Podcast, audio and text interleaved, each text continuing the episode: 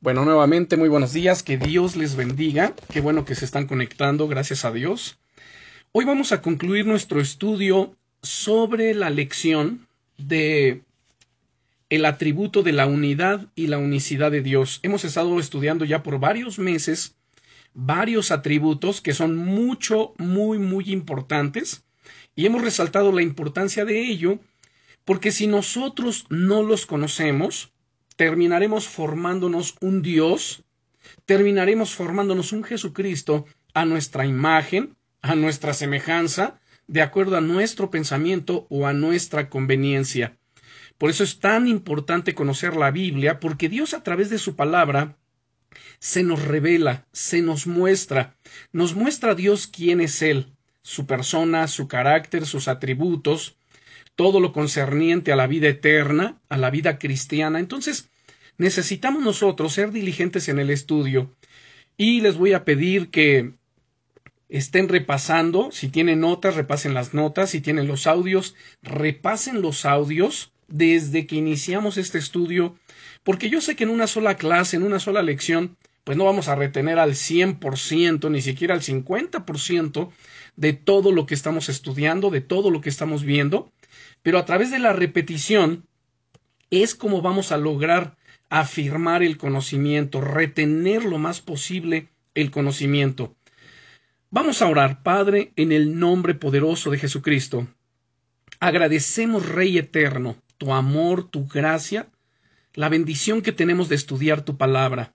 Señor, nos acercamos ante el trono de la gracia para alcanzar misericordia y hallar gracia para el oportuno socorro.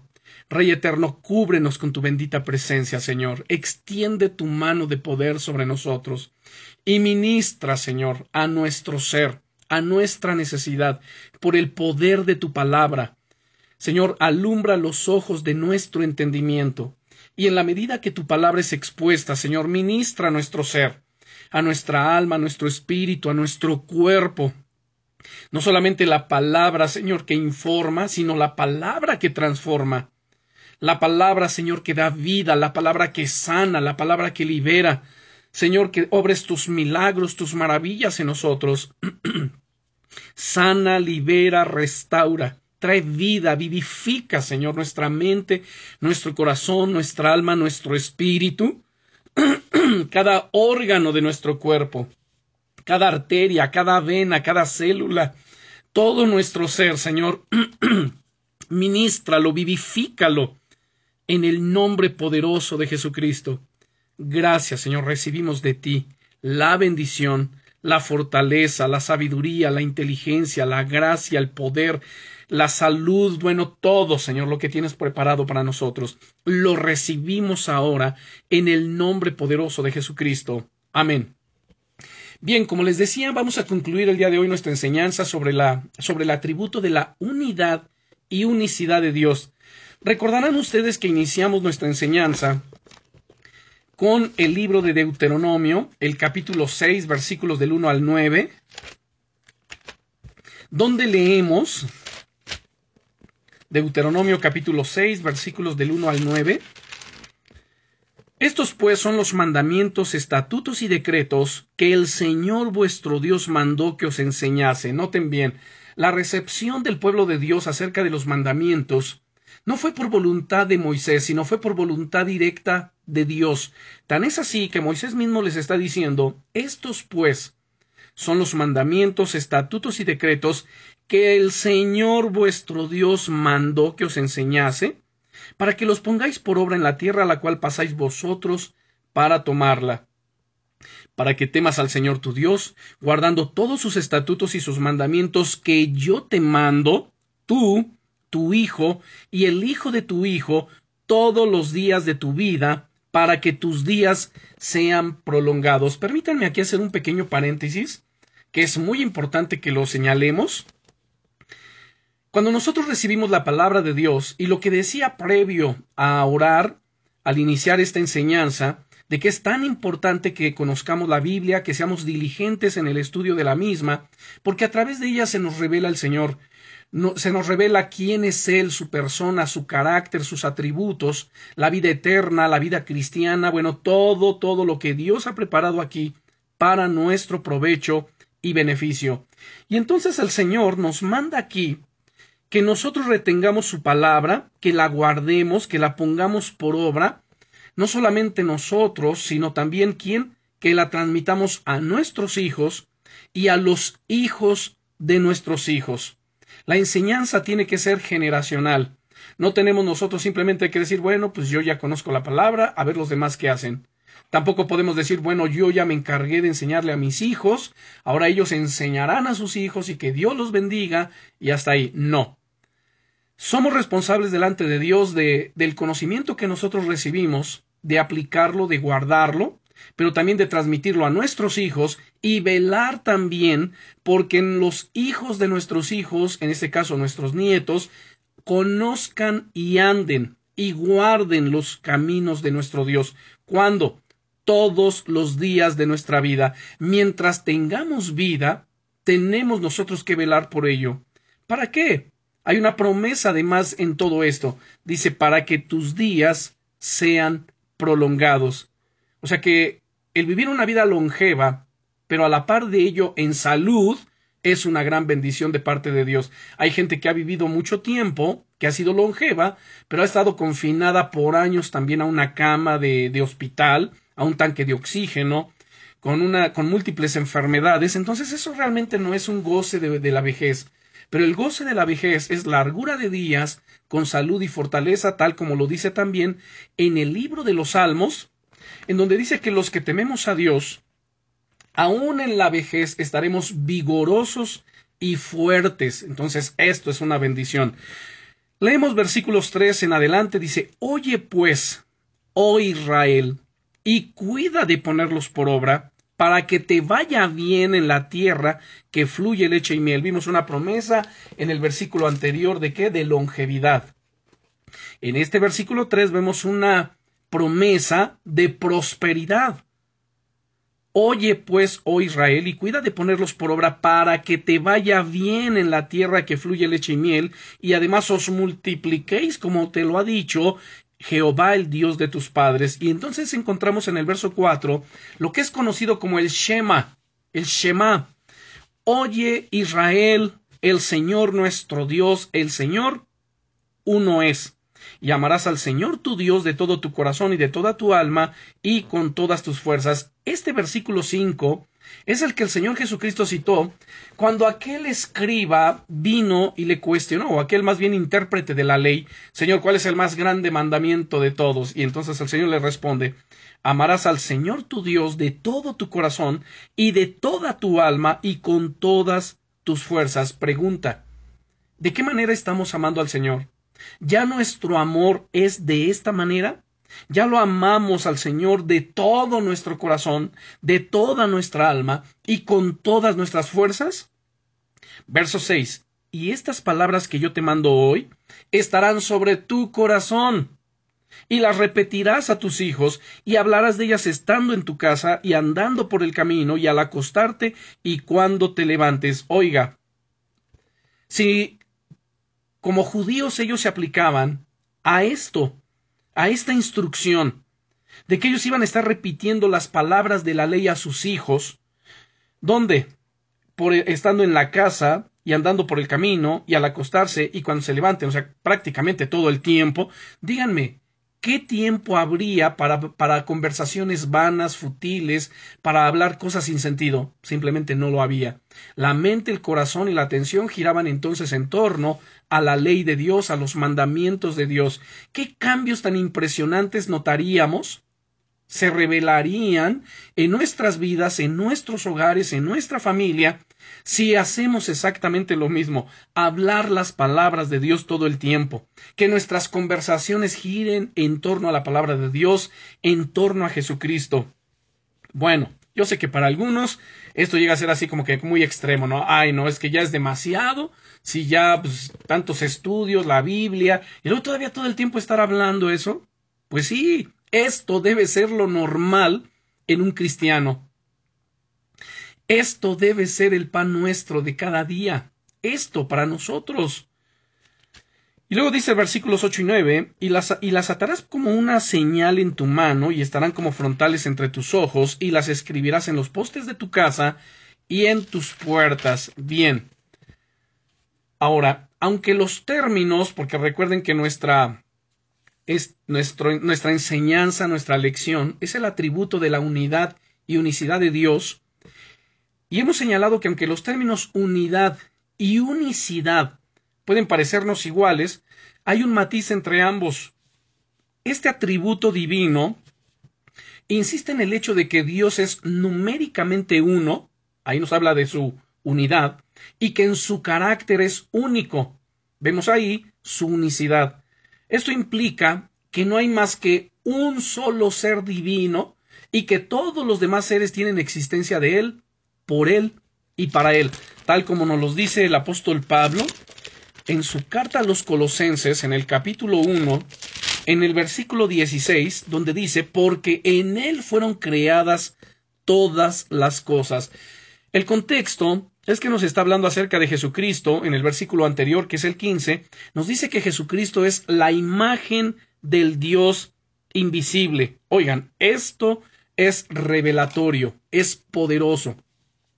¿Qué es Jesucristo? Es la imagen del Dios invisible. Dios es invisible. Jesucristo en San Juan capítulo 4, hablando con la mujer samaritana allí en el pozo, le dijo, mira mujer, Dios es espíritu.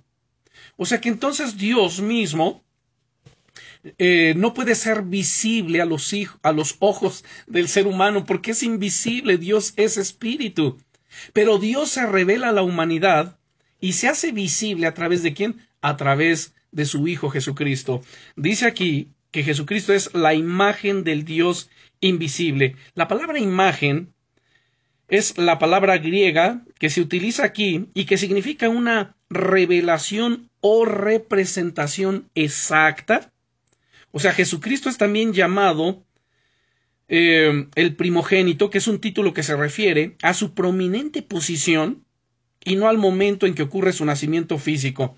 Entonces Jesucristo es la imagen del Dios invisible, Él es el primogénito de toda creación, porque en Él fueron creadas todas las cosas, las que hay en los cielos, notemos el plural cielos, cielos son los shamayim, es decir, todo el universo, todos los mundos, las constelaciones, y entonces además agrega eh, las cosas que están en los cielos, pregunta, ¿qué hay en los cielos? ¿Qué hay en el universo? Bueno, ya mencioné, hay estrellas, hay planetas, hay constelaciones, hay galaxias, hay entes espirituales, todo lo que son las huestes angelicales, y además agrega, y las que hay en la tierra, visibles e invisibles, sean tronos, sean dominios, sean principados, sean potestades, todo fue creado por medio de Él y para Él.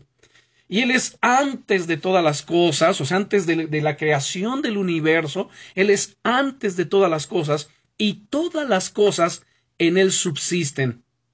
Y Él es la cabeza del cuerpo, que es la iglesia, el que es el principio, el primogénito de entre los muertos, para que en todo tenga la preeminencia. Toda la Biblia nos da testimonio de que existe solamente un Dios verdadero. Hemos citado escrituras como el primer libro de Reyes, capítulo 8, versículo 60. Abran su Biblia, primer libro de Reyes,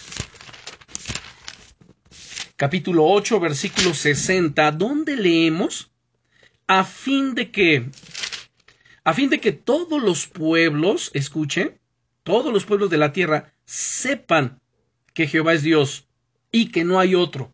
Solamente hay un solo Dios. En Primera de Corintios, capítulo 8, versículo 6, Primera de Corintios, capítulo 8, versículo 6, dice el apóstol Pablo, para nosotros, sin embargo, solo hay un Dios. Por eso es que el cristianismo es monoteísta. Ya hemos explicado el tema o la doctrina de la Trinidad que no son tres dioses, sino es un solo Dios en tres gloriosas, divinas, eternas personas. Es un solo Dios que coexiste, que, que cohabita en tres divinas personas, el Padre, el Verbo y el Espíritu Santo. Y estos tres son uno solo. Entonces, para nosotros, sin embargo, solo hay un Dios, el Padre, del cual proceden todas las cosas, y nosotros somos para Él, y un Señor Jesucristo, por medio del cual son todas las cosas, y nosotros por medio de Él. En primera de Timoteo, en el capítulo 2 y versículo 5, nos dice, porque hay un solo Dios y un solo mediador entre Dios y los hombres, Jesucristo hombre. ¿Cuántos dioses hay? Un solo Dios y un solo mediador entre Dios y los hombres, Jesucristo hombre. Esto es glorioso que nosotros podamos entenderlo, porque todas estas cosas al entenderlos es solamente por revelación de Dios en nuestras vidas. Ahora recordarán también el texto con que comenzamos de Deuteronomio capítulo 6 del 1 al 9 em, expresa tanto la unidad numérica de Dios como su unicidad. Escuchen.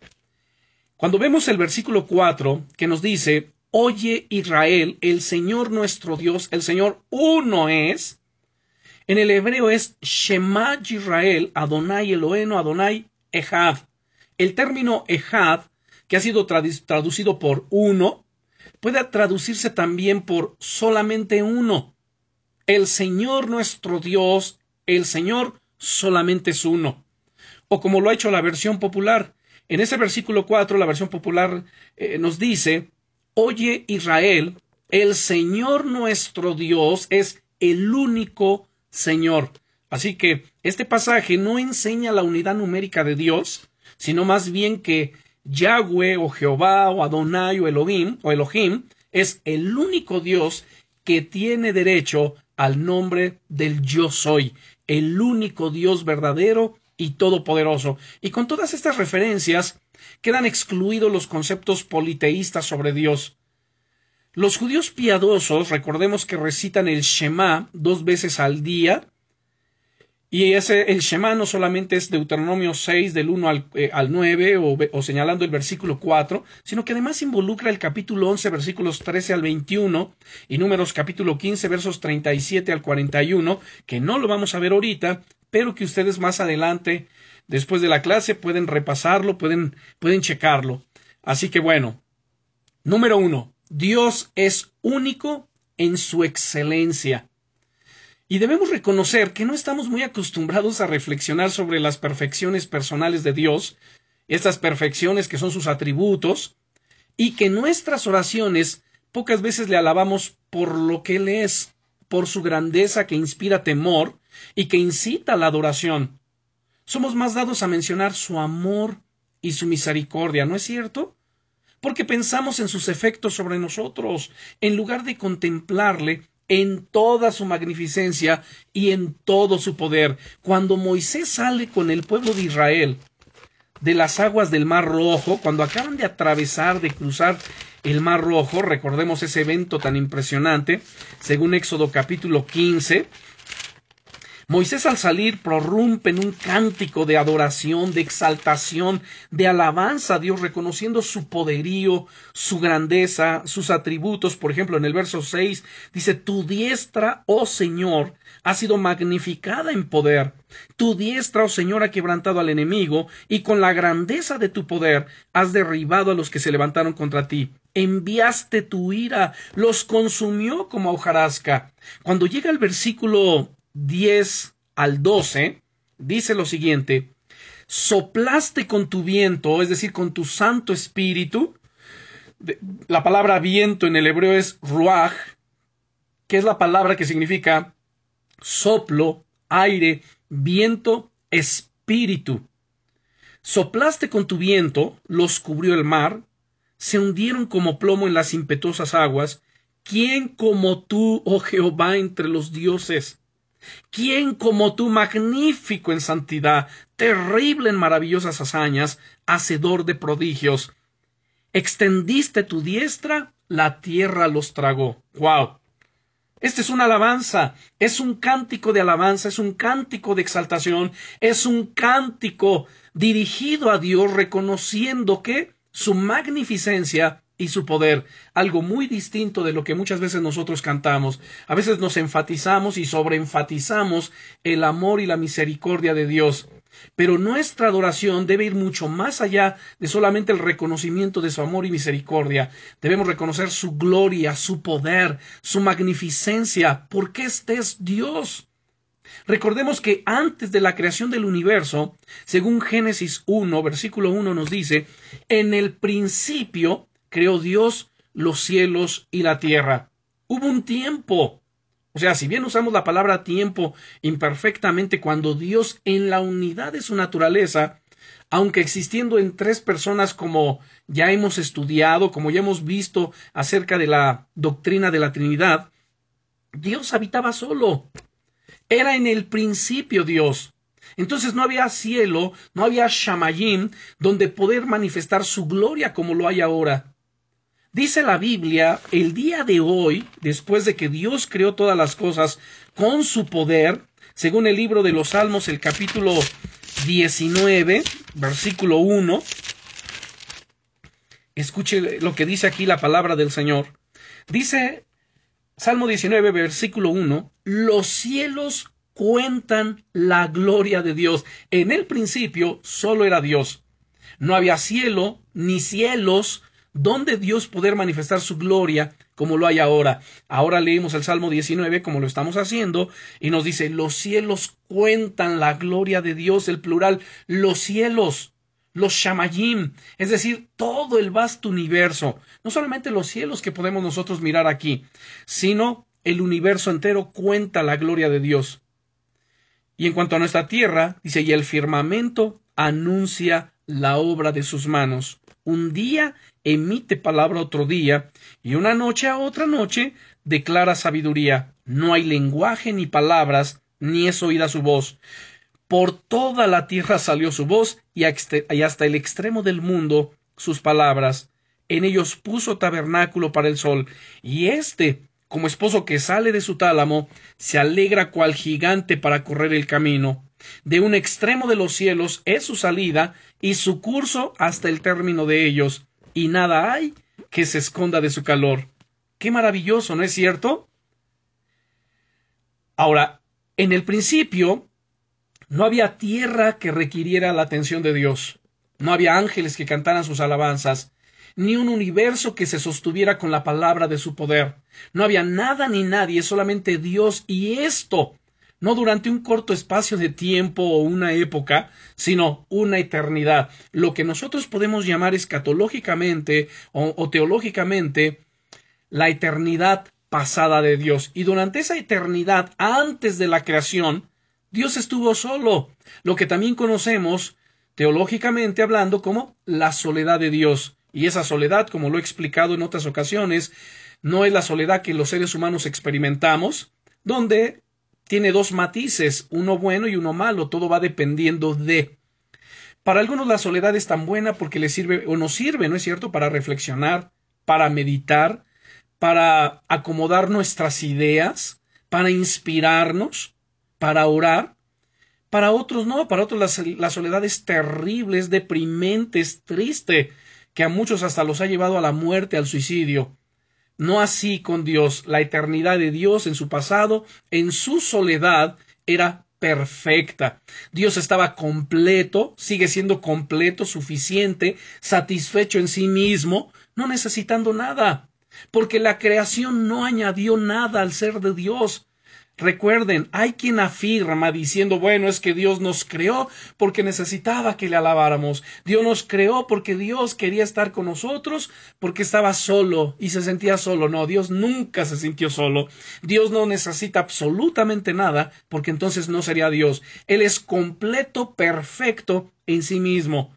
Y su creación no añadió nada al ser de Dios por cuanto su gloria substancial no puede ser aumentada, pero tampoco puede ser disminuida. Así que Dios no tenía la obligación ni la necesidad alguna de crear el universo y todo lo que en él hay incluido al ser humano. El hecho de que quisiera hacerlo fue un acto soberano de su parte, no, inducido por nada fuera de sí mismo, sino más, eh, sino más bien podemos decir que fue una determinación de su propia voluntad. Según Efesios capítulo 1 y versículo 11, Efesios 1.11 dice el apóstol Pablo, en él asimismo tuvimos herencia, habiendo sido predestinados conforme al propósito del que hace todas las cosas, según el designio de su voluntad. Aquí está la clave. Y aquí está la respuesta a esa interrogante. ¿Por qué Dios nos creó? ¿Por qué Dios creó las multitudes de ángeles, de las huestes angelicales? Porque Dios necesitaba que lo alabasen, porque Dios necesitaba que reconocieran su gloria, su grandeza, su poderío. No, simplemente por el puro designio y por el puro beneplácito de su voluntad, nada más. Que Él creara todas las cosas fue simplemente para manifestar su gloria, porque Dios no gana nada, ni siquiera con nuestra adoración, porque no la necesita. Ahora alguien dirá, bueno, si no la necesita, entonces ¿para qué le adoramos? Porque quienes necesitamos adorar somos nosotros. Necesitamos reconocer la grandeza de Dios, necesitamos reconocer y ser agradecidos delante de Él por todas sus bondades. Recuerden, nosotros sí necesitamos adorarle a Él. Si alguno piensa que hace un favor a Dios viendo a la iglesia, viniendo a adorarlo, pues más bien que se lo quite de la cabeza. Somos nosotros los que nos beneficiamos de tener comunión con Dios. Si oramos, nosotros somos los beneficiados. Él no necesita esta gloria externa de su gracia que procede de sus redimidos, o sea, porque es suficientemente glorioso en sí mismo sin ella. Así que Él no necesita que nosotros le demos la gloria, pero sí nosotros necesitamos darle la gloria, darle el reconocimiento. Ahora, ¿qué es lo que le movió a predestinar a sus elegidos para alabar su gloriosa gracia? Ahora aquí brevemente estoy tocando el tema de la predestinación, no voy a entrar en él porque no es el tema, pero es inaudito, es increíble cómo hay una sección dentro del cristianismo que están en contra de la doctrina de la predestinación cuando la misma Biblia lo señala. Hay cantidad de pasajes en las Sagradas Escrituras, por supuesto en el Nuevo Testamento, en las enseñanzas paulinas, acerca de la predestinación. En Romanos capítulo 8, solamente para tener esta referencia, Romanos capítulo 8, hemos citado siempre, ¿no es cierto? Y nos conocemos y sabemos muy bien el versículo 28, donde nos dice, Romanos 8, 28, y sabemos que a los que a Dios amamos, todas las cosas les ayudan a bien. Esto es, a los que conforme a su propósito son llamados. Y entonces el Señor nos viene a revelar, por medio del Espíritu Santo y a través de Pablo, cuál es este propósito del que menciona en el versículo 28. Cuando nos dice, y sabemos que a los que aman a Dios todas las cosas les ayudan a bien, esto es a los que conforme a su propósito son llamados. Y entonces nos revela ese propósito en el versículo 29, diciéndonos, porque a los que antes conoció, ¿antes cuándo? Antes de la fundación del mundo, antes de la creación del universo, Dios ya nos tenía en su mente, Dios ya nos tenía en su corazón. Y entonces nos dice, porque a los que antes conoció, también los predestinó. Aquí está la predestinación. La eh, predestinó es una palabra compuesta. Tenemos la, el, el prefijo pre y vemos la palabra destino. Había un destino, entonces nos predestinó. Anticipadamente, Él fijó un destino para nosotros. ¿Para qué? Para que fuésemos hechos conformes a la imagen de su Hijo, para que Él sea el primogénito entre muchos hermanos. Entonces, ¿qué es lo que le movió a predestinar a sus elegidos para alabar su gloria y su gracia? Bueno, la respuesta es el puro afecto de su voluntad. Ya vimos en Efesios capítulo 1 en el versículo 11, pero también quiero que veamos el versículo 5 en ese capítulo, o más bien, sí, en ese mismo capítulo 1 de Efesios, en el verso 11 leímos, en él asimismo tuvimos herencia, habiendo sido predestinados. Noten aquí tenemos otra vez la palabra predestinación. Habiendo sido predestinados conforme al propósito, y noten nuevamente la palabra aquí propósito, conforme al propósito del que hace todas las cosas, según qué? El designio de su voluntad. Ahora, hemos encontrado dos veces la palabra propósito. La palabra propósito viene de una palabra griega, o, más bien es la palabra griega prótesis, que es un compuesto de pro, que es antes, y tesis, que es un lugar, y de ahí un llevar adelante. Entonces, la palabra propósito, prótesis del griego, sugiere un plan deliberado, una proposición, un plan anticipado, una intención, un designio, y esto es lo que Dios hizo para con nosotros. Ahora, en el versículo 5 de, Efesios 1, nos dice, en amor, habiéndonos predestinado, la tercera vez que encontramos la palabra predestinación. En amor habiéndonos predestinado para ser adoptados hijos suyos por medio de Jesucristo, según el puro afecto de su voluntad. Oigan, esta doctrina de la predestinación es gloriosa, es poderosa y es una de las doctrinas fundamentales del cristianismo y que es muy importante que la conozcamos y en otra ocasión estaremos ahondando en este tema, en esta doctrina. Así que recuerden, a la pregunta de ¿qué es lo que le movió a predestinar a sus elegidos para lograr su gloriosa gracia? La respuesta es el puro afecto de su voluntad. Por tanto, debemos reconocer que no podemos someter a Dios a obligación alguna hacia sus criaturas, saben, es petulante, soberbio, el que el ser humano de repente diga, no, es que Dios tiene que bendecirme, es que Dios tiene que darme, es que Dios, ¿por qué me quitó a, mi papá o a mi mamá o a mi madre, a mi hermano, etcétera? ¿Por qué Dios? O sea, hay, hay una actitud soberbia de reclamo, de enojo, de molestia. O sea, tenemos que tener mucho cuidado, nos estamos refiriendo al Dios Todopoderoso, al Creador, al sustentador del universo. Tenemos que reconocer la soberanía de Dios. Dios hace como quiere en los cielos y en la tierra, en los mares y en los abismos, en todo lugar. Así que Dios no tiene obligación alguna hacia sus criaturas. Dios no sale ganando nada con nosotros. El apóstol Pablo, en Romanos capítulo 11, versículos 33 al 36, al meditar en la grandeza de Dios, en la predestinación, en su gracia, su misericordia, su justicia, en etcétera, ¿saben? Él dice lo siguiente, oh profundidad de las riquezas, de la sabiduría y de la ciencia de Dios, cuán insondables son sus juicios e inescrutables sus caminos, porque ¿quién entendió la mente del Señor? ¿O quién le instruirá? ¿O quién le dio al primero para que le fuese recompensado? Porque de él y por Él y para Él son todas las cosas, a Él sea la gloria por los siglos de los siglos. Amén. Así que miren, que nadie se escandalice, pero ni siquiera el Señor Jesucristo añadió nada al ser y a la gloria esenciales de Dios, ni por lo que hizo, ni por lo que sufrió en la cruz del Calvario. Y lo digo con temor en mi corazón. O sea, es verdad que Él manifestó su gloria. Jesucristo manifestó la gloria del Padre en esta tierra. San Juan capítulo 1 versículo 14. San Juan capítulo 1 versículo 14 nos lo dice de una manera tan clara.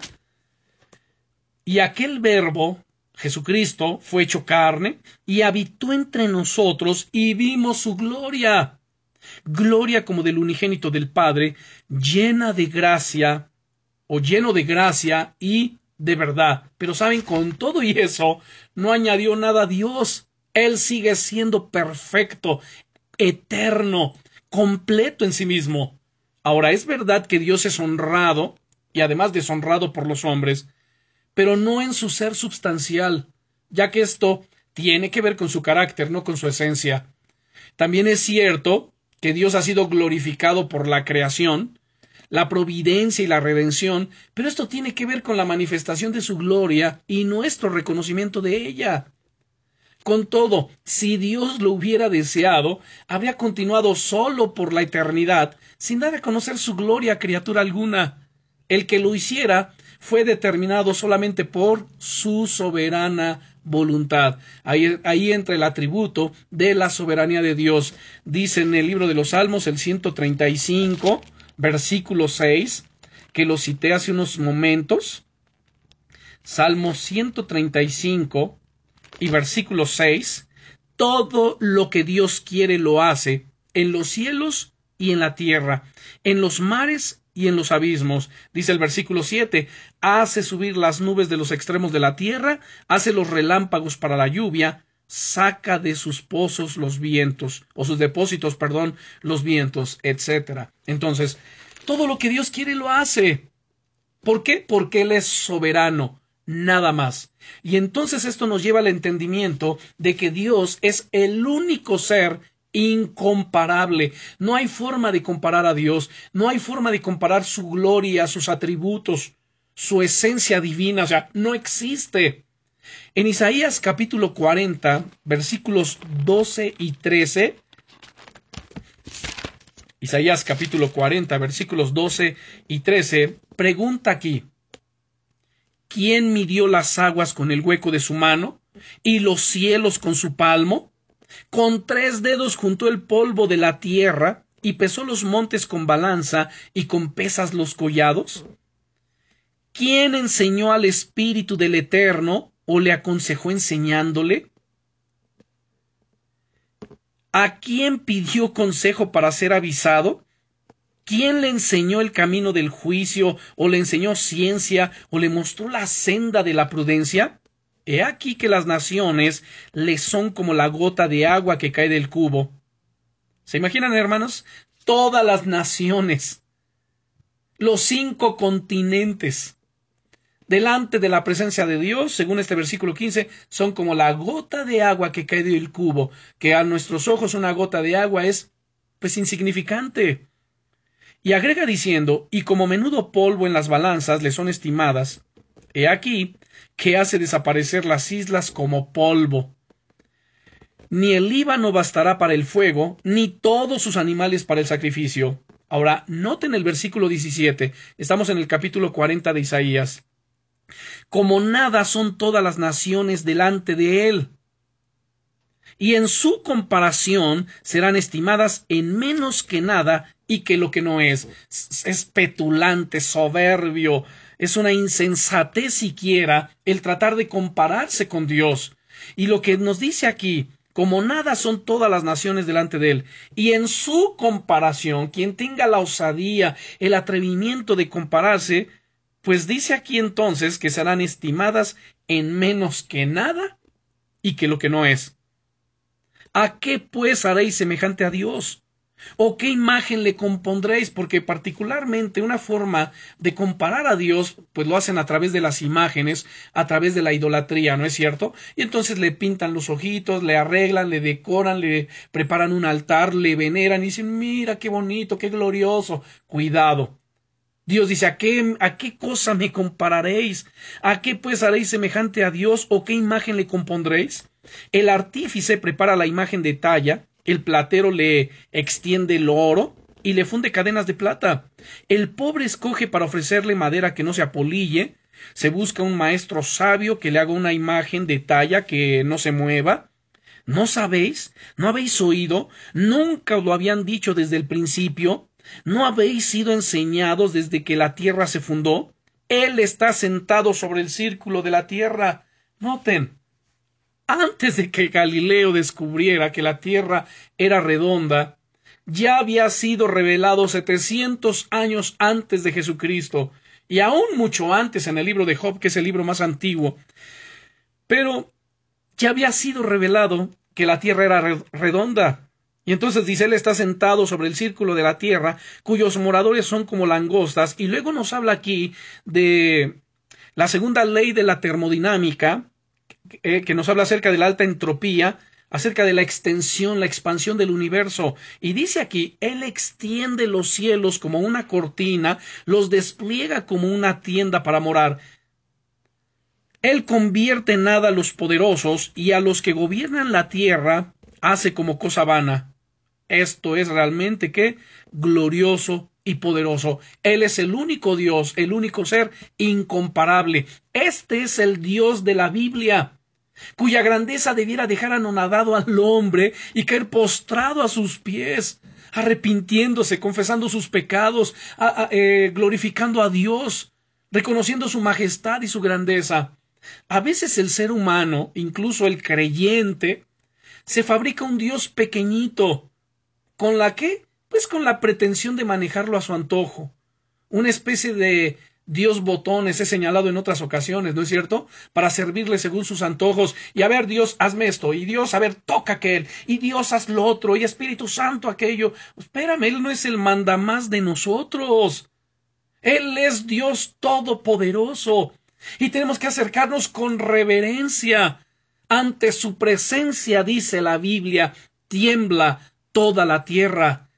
Lo peor de todo y lo terrible, lo triste es que el ser humano no tiembla ante la presencia de Dios y a veces ni siquiera el creyente se acerca con atrevimiento, con osadía, con imprudencia delante de Dios. Tenemos que reconocer delante de quién estamos, Señor. Tú eres el Dios Todopoderoso. Es cierto, con temor en el corazón, no un temor que infunda terror, pavor, no, no estoy hablando de ello, pero hablo de un temor reverente, pero a la vez con confianza, como nos dice Hebreos 4:16, Acerquémonos, pues, confiadamente ante el trono de la gracia, para alcanzar misericordia y hallar gracia para el oportuno socorro. Así que recuerden, tenemos que acercarnos a Dios, el Dios nuestro, nuestro Padre eterno. Cuán distinto, se pueden dar ustedes cuenta aquí, es el Dios que nos revela Isaías en este capítulo 40, del Dios que muchas veces se anda predicando en las congregaciones, en las iglesias. Es un Dios totalmente diferente. El testimonio del Nuevo Testamento no difiere en nada porque ambos, tanto Isaías capítulo 40 como el Nuevo Testamento, particularmente Primera de Timoteo 6, versículos 15 al 16, eh, son obra del mismo autor. Por ejemplo, Primera de Timoteo capítulo 6, versículos 15 y 16 nos dice la cual a su tiempo mostrará el bienaventurado y solo soberano, Rey de reyes y Señor de señores, el único que tiene inmortalidad, que habita en luz inaccesible, a quien ninguno de los hombres ha visto ni puede ver, al cual sea la honra y el imperio sempiterno. Amén. ¡Wow! ¡Qué impresionante! ¿No es cierto? Este Dios debe ser reverenciado y adorado. Él está solo en su majestad, es único en su excelencia, incomparable en sus perfecciones, en sus atributos.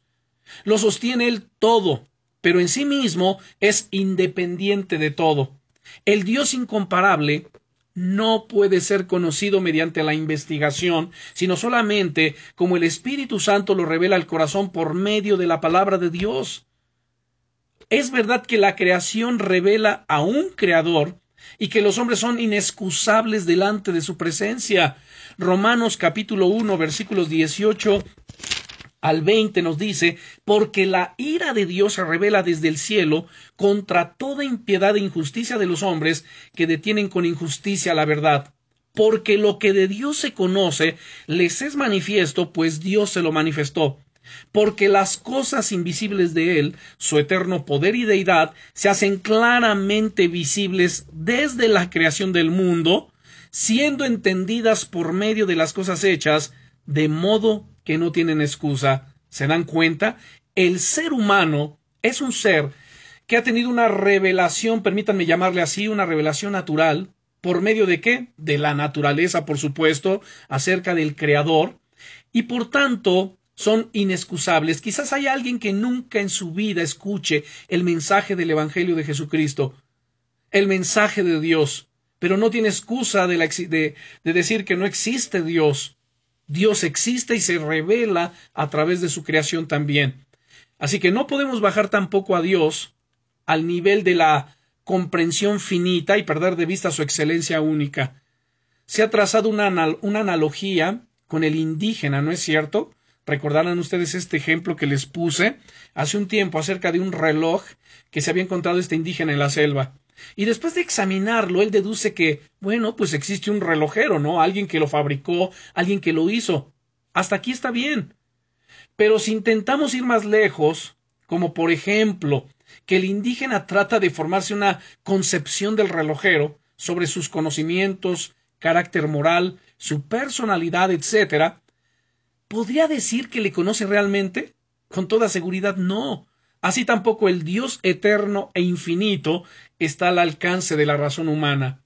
Es más, el Dios de la Biblia solo puede ser conocido por aquellos a los que Él mismo se da a conocer.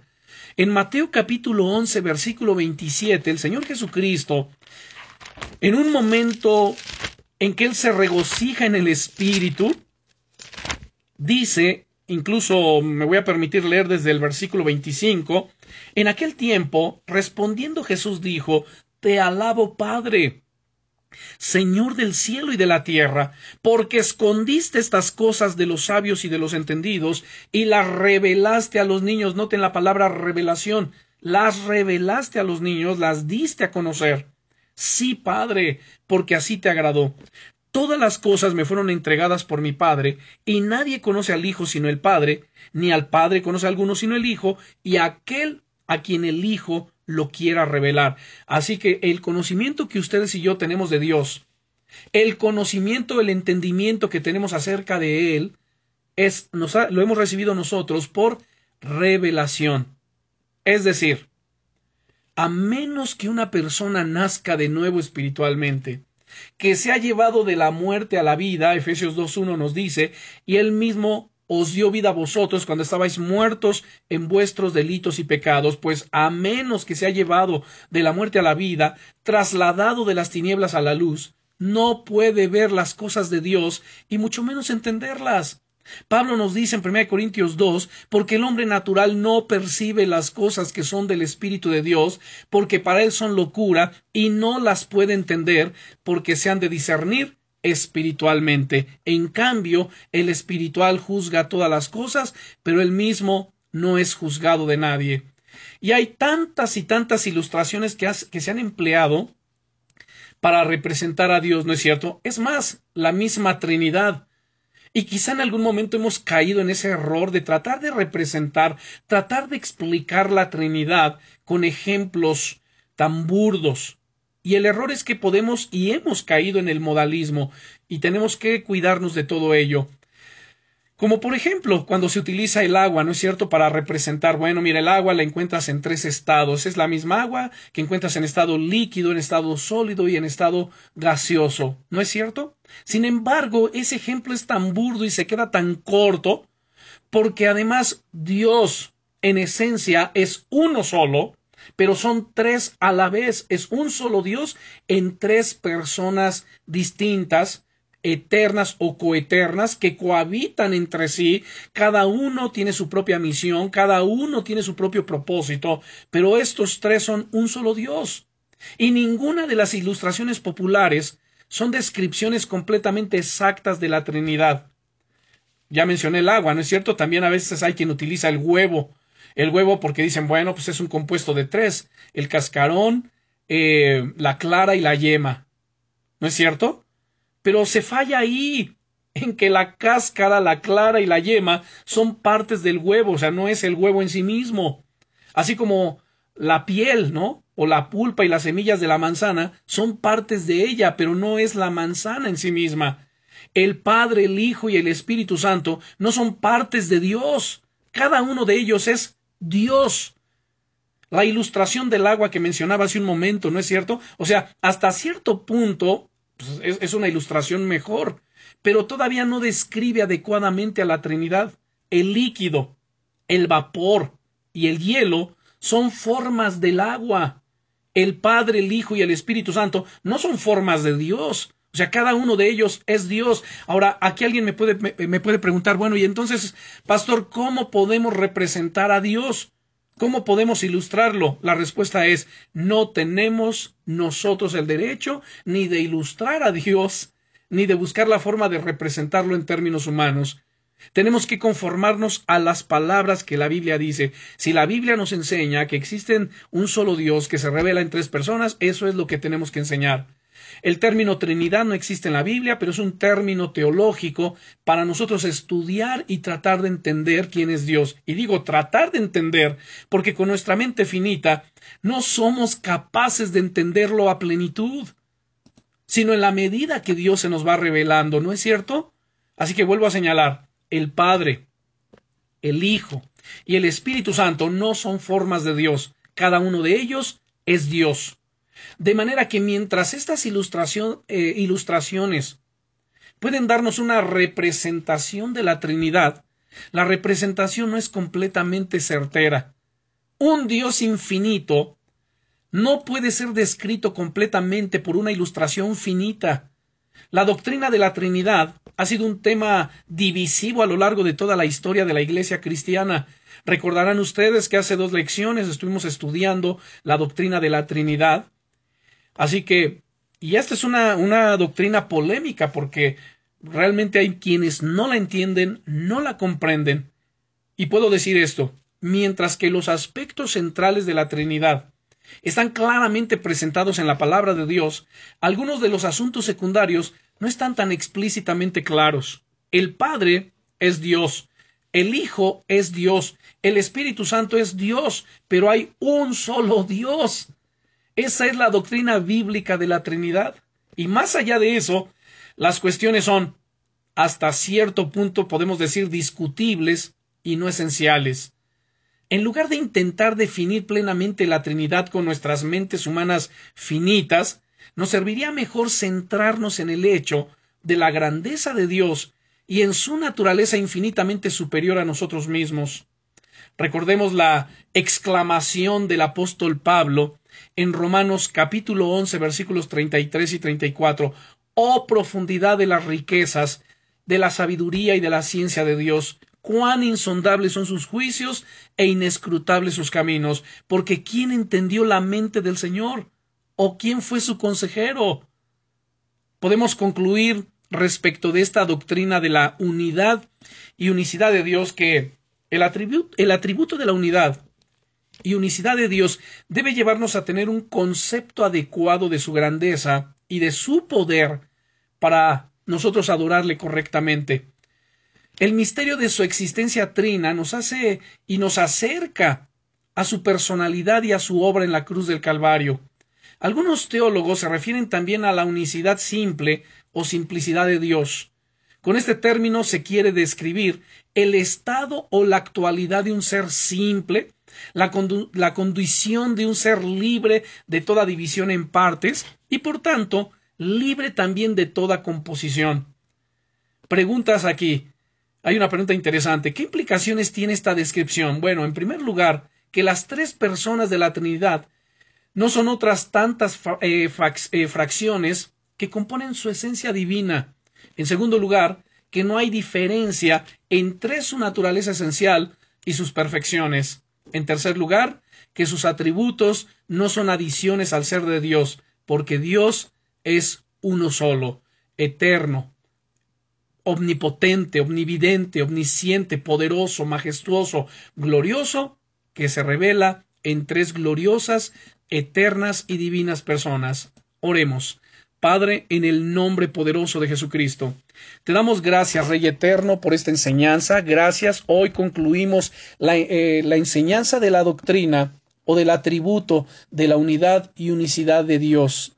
Gracias, amado Señor. Yo oro en el nombre de Jesucristo pidiéndote que sigas alumbrando los ojos de nuestro entendimiento, guiándonos día a día, Señor, a través de tu palabra, ensanchando y ampliando nuestra memoria, nuestra capacidad de retención. Señor, es glorioso, es maravilloso estudiar y saber y conocer más acerca de ti, de tus atributos, de tus perfecciones, de tu gloriosa presencia, de tu eternidad, de tu gracia infinita de tu persona. Señor, sigue revelándote a nosotros. Y gracias en el nombre todopoderoso de Jesucristo. Amén.